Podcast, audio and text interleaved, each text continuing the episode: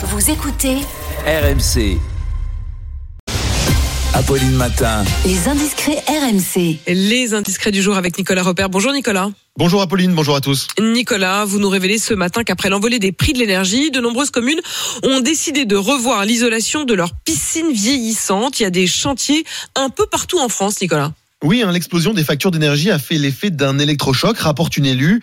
Un nombre inédit de communes a donc décidé cette année de lancer des travaux de rénovation de leurs piscines municipales. C'est le cas par exemple à Deauville, dans le Calvados, où les verreries de la piscine olympique ont été refaites. Objectif, réduire de 30% la consommation et la facture. Même scénario à Bord-les-Orgues en Corrèze, à Lomme dans le Nord ou à Mantes-la-Jolie dans les Yvelines. Même si les prix du gaz et de l'électricité reviennent à des niveaux acceptables, il faut agir pour lutter contre ces passoires thermiques géantes, décrypte un responsable qui suit le dossier pour l'Association des maires de France. Et il y a du travail, la plupart des piscines françaises ont entre 50 et 60 ans. Elles sont euh, vieillissantes et très mal isolées, surtout que l'État exige une baisse de 10% de la consommation d'énergie pour tous les acteurs publics. Mais le gouvernement n'accompagne pas assez les communes, regrette une élue d'Île-de-France.